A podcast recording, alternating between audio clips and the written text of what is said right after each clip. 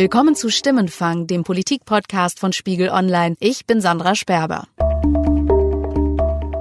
Bevor es heute losgeht, möchte ich Ihnen unser Spiegel Plus Angebot vorstellen.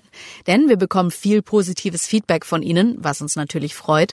Und wenn Sie unsere Art Journalismus zu machen mögen, dann empfehlen wir Ihnen unser Spiegel Plus Angebot gratis zu testen. Sie bekommen dafür die digitale Ausgabe des Spiegel immer freitags ab 18 Uhr und außerdem können Sie alle Spiegel Plus Artikel auf Spiegel Online lesen. Der erste Monat ist kostenlos, danach zahlen Sie 19,99 Euro und können monatlich kündigen. Und weil wir wissen, dass wir viele junge Podcast-Hörer haben, alle unter 30-Jährigen zahlen pro Monat nur 11,99 Euro. Alle Infos dazu finden Sie im Netz unter spiegel.de slash gratismonat. Ich dachte, der Staat lässt mich einfach hängen. Der Satz hat uns auf die Idee zu dieser Podcast-Folge gebracht. Er stammt aus einer E-Mail von Stimmenfanghörer Kilian, der uns schreibt, wie er sich als Kind aus einfachen Verhältnissen durchs Bildungssystem gekämpft hat.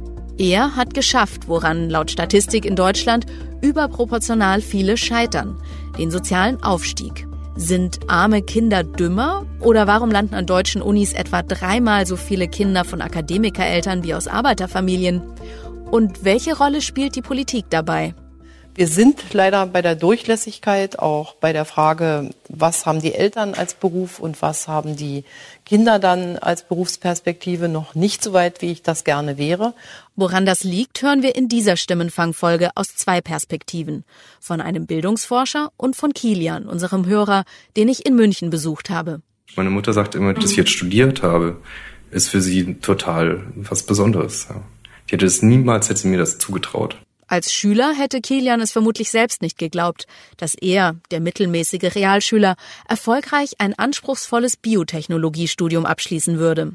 Ich bin aufgewachsen in Bayern, in einem kleinen Dorf, das ist Adelschlag bei Eichstätt. Und als Kind hatte ich mich damals nicht wirklich für die Schule interessiert. Also ich war viel draußen, Wald und Wiese oder viel Zeit vor dem Fernseher verbracht. Das heißt, ich war als Kind nach der Grundschule also oft allein. Ähm, da war jetzt auch keiner da, der mir irgendwie bei den Hausaufgaben geholfen hat oder sowas. Die Eltern sind Handwerker, gelernte Steinmetze. Sie trennen sich, als Kilian 13 ist. Er wohnt von da an alleine mit seiner Mutter in einer kleinen Mietwohnung. Das Geld ist knapp.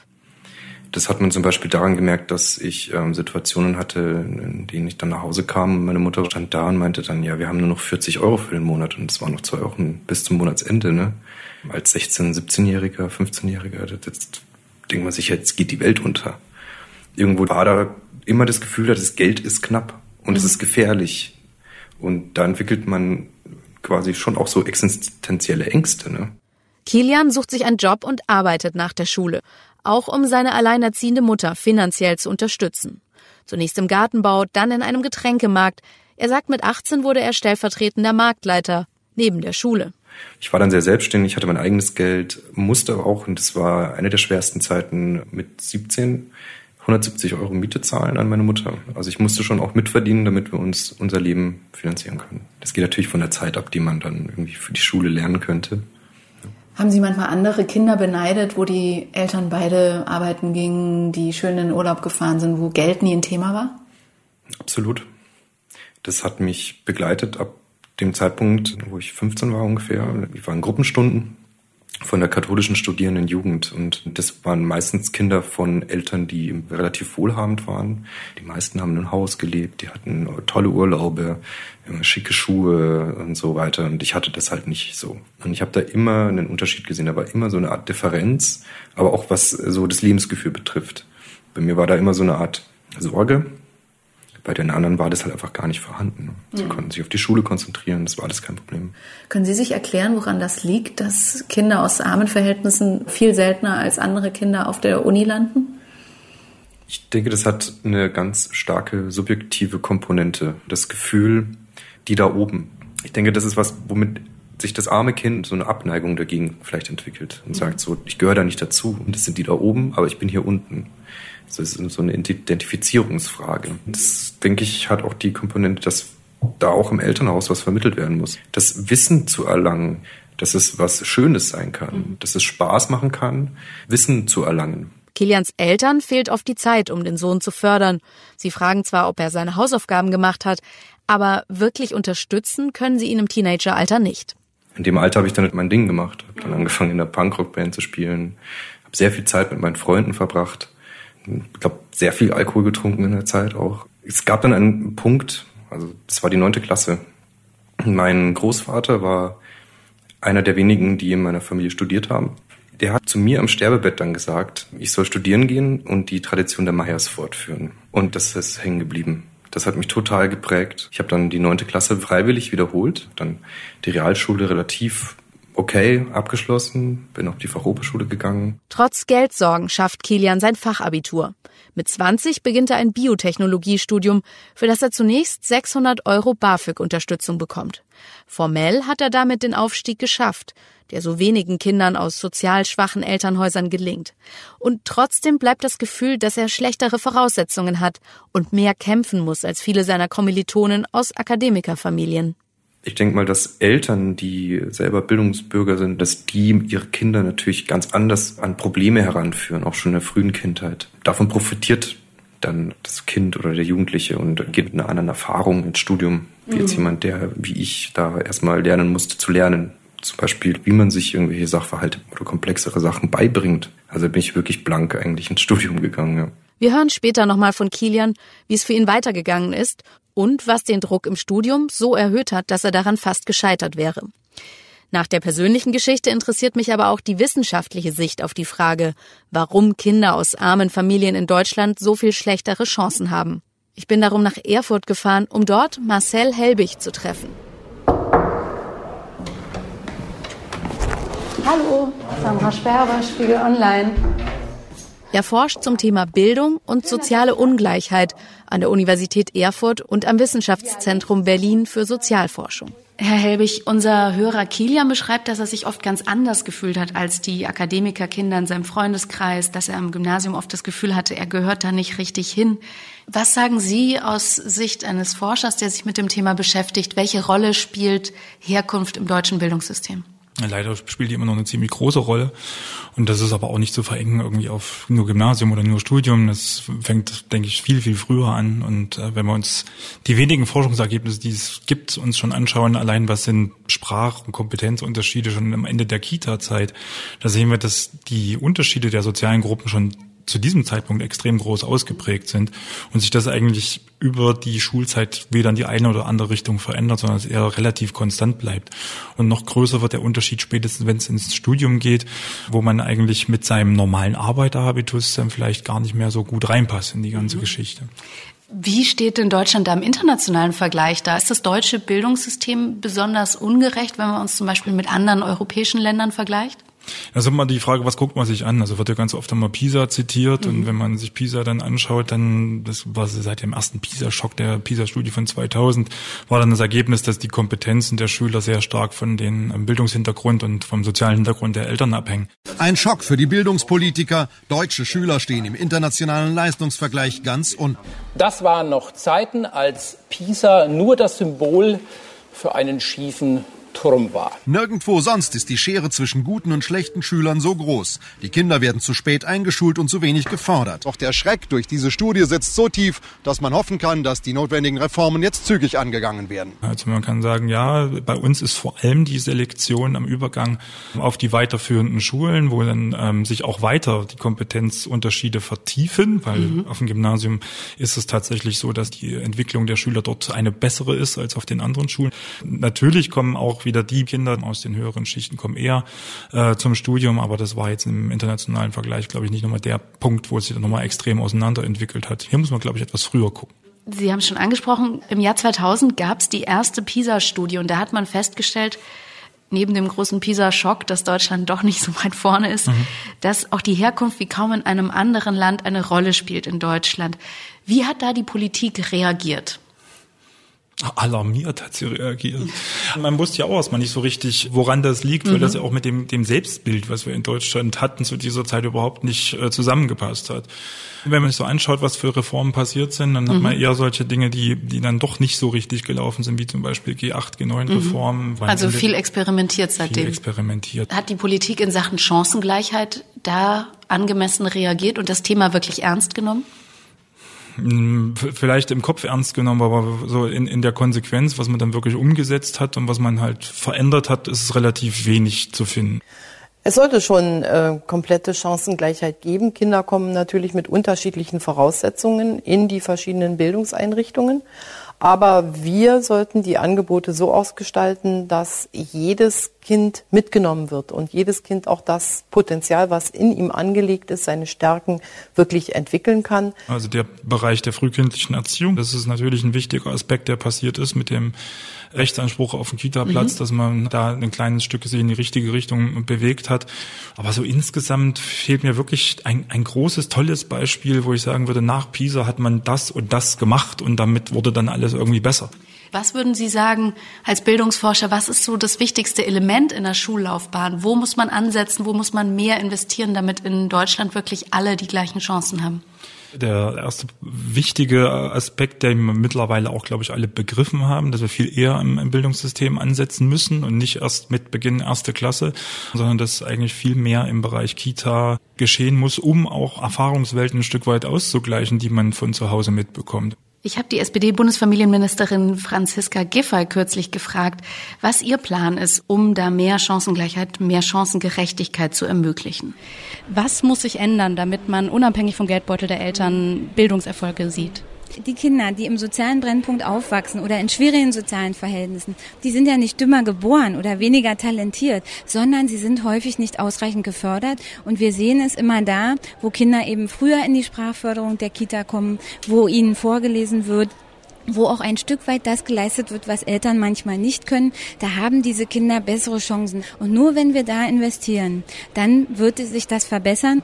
Und deshalb gibt es auch eben nicht die eine Antwort, sondern es muss an allen, an vielen Stellen sich bemüht werden.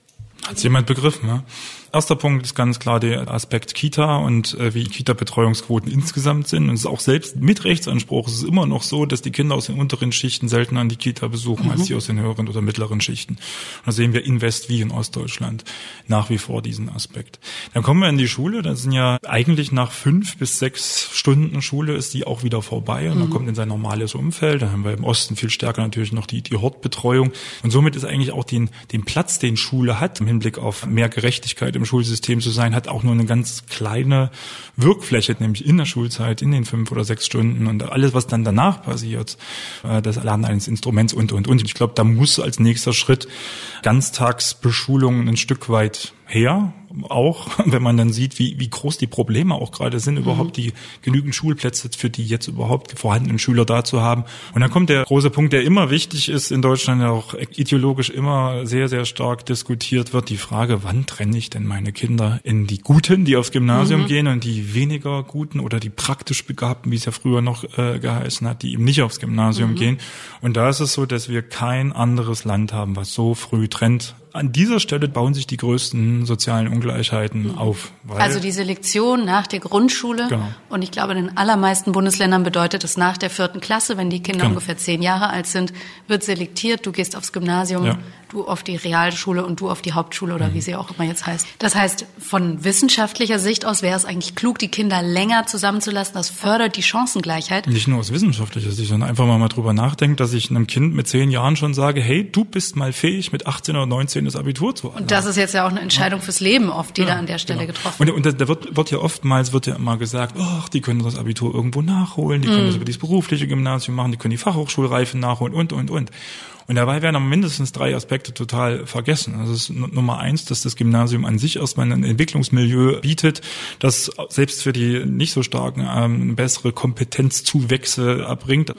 Zum Zweiten aber auch solche Aspekte wie, wie eben das vorhin thematisierte Auslandsaufenthalte. Wenn Kinder an Gymnasien sind, ist die Wahrscheinlichkeit, dass die einen äh, Auslandsaufenthalt machen, mehr als viermal so hoch, als wenn die nicht am Gymnasium mhm. sind. Und drittens, wenn wir uns anschauen, wie viele Kinder denn tatsächlich mit einem Abitur zum Studium gehen, dann sieht man immer, dass das vom Gymnasium vergleichbare Kinder eher das Studium beginnen, als wenn die in einem Milieu, nämlich in der Gesamtschule oder einem beruflichen Gymnasium gewesen sind, wo das eben nicht das Normale quasi mhm. ist. Und somit profitieren auch Arbeiterkinder, wenn sie auf dem Gymnasium sind, durch ihr Umfeld ein Stück weit noch mit.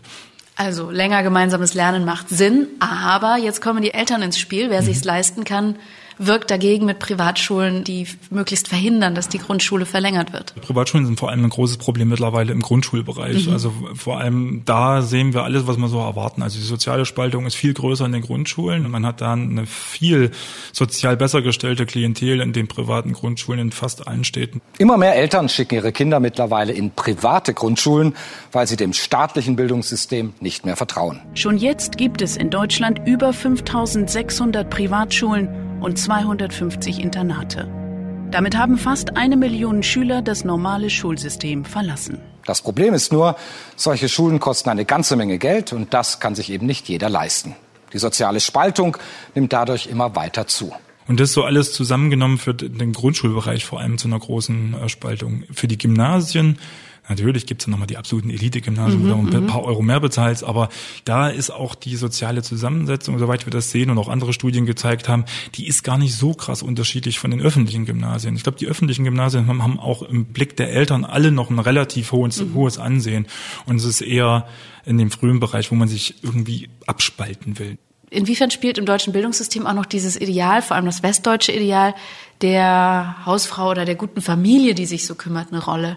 Also schreckt man davor zurück, konsequenter auf Ganztagesschulen, auf Kita-Ausbau zu setzen, weil man sagt, das ist eigentlich die Aufgabe der Eltern, den Kindern einen ordentlichen Hintergrund zu vermitteln?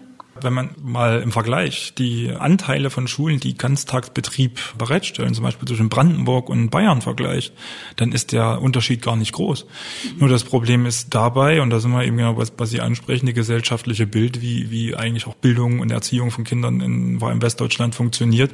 Wenn man in Bayern die Kinder nicht dazu zwingt, in eine gebundene Ganztagsschule zu gehen, dann gehen die nur einen ganz kleinen Prozentsätzen tatsächlich mhm. zur Ganztagsschule.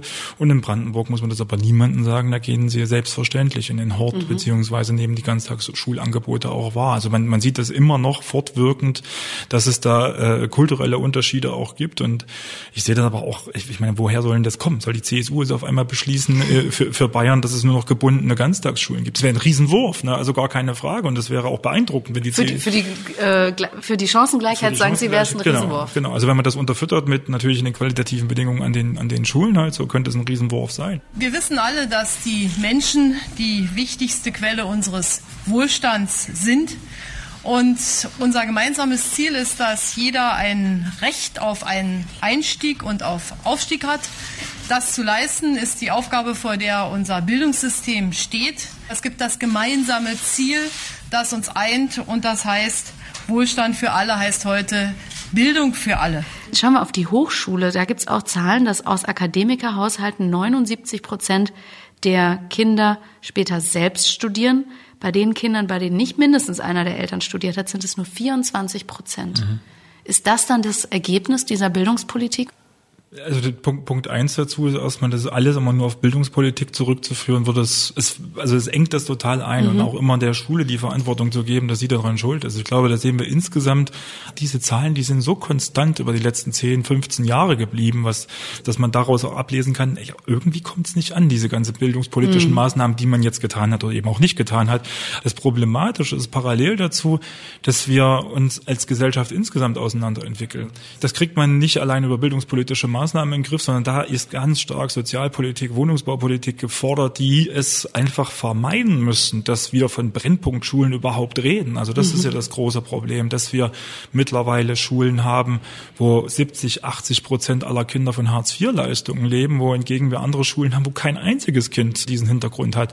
Und dass das natürlich zu riesigen äh, Ungleichheiten dann am Ende des Bildungsverlaufs führt, das nichts mit Bildungspolitik zu tun mhm. hat, sondern einfach nur mit anderen Politikfeldern. Also da spielt Städtebau mit rein, Sozialpolitik. Absolut. Das hat natürlich damit zu tun, oft in den westdeutschen Städten sehr stark mit Migrationshintergrund noch verknüpft, mhm. in ostdeutschen Städten auch immer mehr. Da kommen erstmal in der Schule deutlich schlechtere Kompetenzen an, allein mhm. in dem Bereich Sprache. Ein Beispiel, Einschulungsuntersuchung aus Berlin zeigt für den Bereich Gesundbrunnen, 60 Prozent aller Kinder haben keine ausreichenden Sprachkenntnisse für den Schulbesuch. Gesundbrunnen ist ein Viertel mit hohem Migrantenanteil? Im Wedding, genau. Aber wir sehen das auch in Hellersdorf, ostdeutsches Plattenbaugebiet, wo wir bei 40 Prozent, was das mhm. angeht, liegen. Das trifft eben einige Schulen extrem geballt und andere eben gar nicht. Und das nur auf äh, Schulpolitik dann runterzubrechen, wo die Problemlagen eigentlich wo ganz anders sitzen, ist immer, naja, schwierig. Das klingt jetzt aber von einem Bildungsforscher auch sehr resignierend, als könnte man da fast gar nichts machen. Ja, ich, ich finde es vor allem immer, und da gibt es viele, die nach wie vor glauben, dass ein Lehrer, egal was vor ihm ist, mit der, mit, mit der richtigen Pädagogik das nun alles in den Griff mhm. kriegen könnte. Und das ist aus meiner Sicht komplett falsch. Zum Abschluss, Angela Merkel hatte das vorhin in dem O-Ton vom Dresdner Bildungsgipfel gesagt, Aufstieg ist auch ein Wohlstandsversprechen. Die Möglichkeit soll jeder haben. Bildung als der Schlüssel für Wohlstand im 21. Jahrhundert und ein qualitativ neuer Schritt hin zur Bildungsrepublik bis zur Mitte des nächsten Jahrzehnts. Das ist die gute Nachricht von heute. Es bleibt noch viel zu tun, aber wir haben heute auch viel geschafft. Wenn das aber so nachweislich seit Jahren nicht klappt und sich in Sachen Chancengerechtigkeit nichts ändert in Deutschland, was bedeutet das langfristig für ein Land, wo wir über Fachkräftemangel reden, wo wir über demografischen Wandel reden, das immer älter wird, wo wir wirklich eigentlich jeden jungen Menschen brauchen? Ja, da fehlen am Ende Arbeitskräfte. Ne? Es ist ja nicht so, dass in politischen Reden nicht erkannt wird, dass sich da mhm. ein Problem am Horizont aufzieht, vor allem in den sozial benachteiligten äh, Lagen. Aber die letzte Konsequenz und dieses extreme Fördern, das was Frau Giffey da auch gesagt hat, in diesen Bereichen, die, die geht man da halt eben auch mhm. nicht wirklich an der Stelle.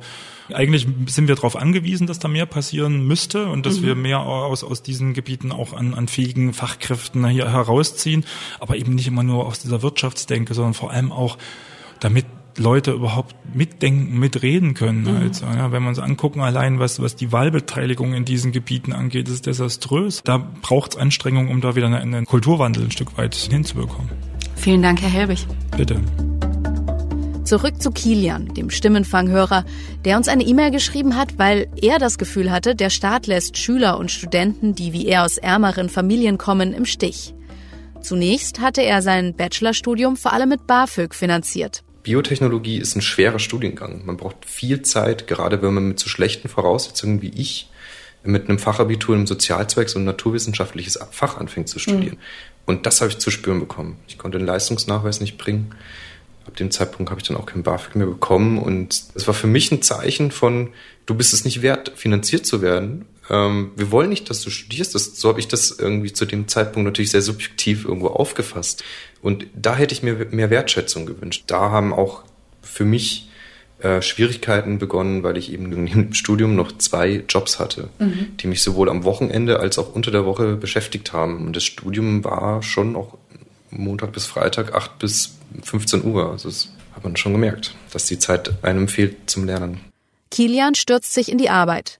Gleichzeitig kämpft er mit Abgabefristen und der Angst vor der nächsten Matheprüfung. Ein Fehler und ich wäre vielleicht raus gewesen. Mhm. Und es hat letztendlich dazu geführt, dass ich ein, so eine Art, äh, ich will jetzt nicht sagen Zusammenbruch hatte, aber es hat so, also ich hatte Suizidgedanken zu der Zeit ganz stark.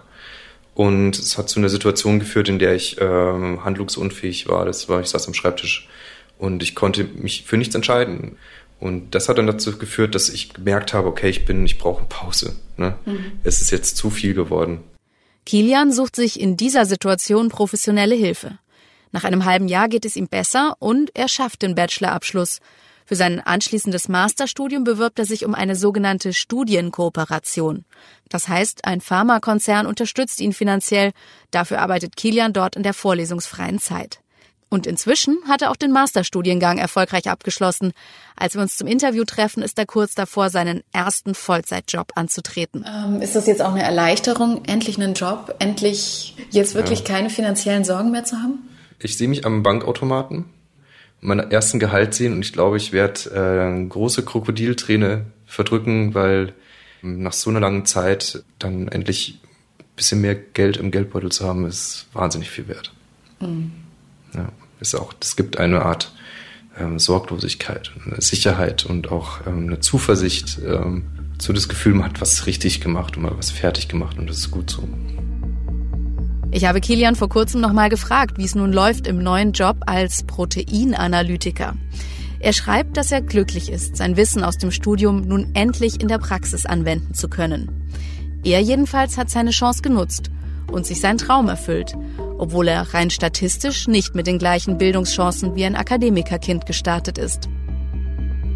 Das war Stimmenfang, der Politik-Podcast von Spiegel Online. Die nächste Stimmenfang-Folge hören Sie wie immer kommenden Donnerstag auf Spiegel Online, Spotify und in Ihrer Lieblingspodcast-App. Wenn Sie uns schreiben möchten, dann erreicht uns Ihr Feedback per Mail an stimmenfang.spiegel.de oder Sie nutzen unsere Mailbox unter 040 380 80400. Das ist auch die gleiche Nummer, an die Sie uns eine WhatsApp-Sprachnachricht schicken können. 040 380 80400. Diese Folge wurde produziert von Yasemin Yüksel und mir, Sandra Sperber. Danke für die Unterstützung an Johannes Kökens, Wiebke Rasmussen, Thorsten Reitzek, Matthias Streitz und Philipp Wittrock. Die Stimmenfangmusik kommt von Davide Russo.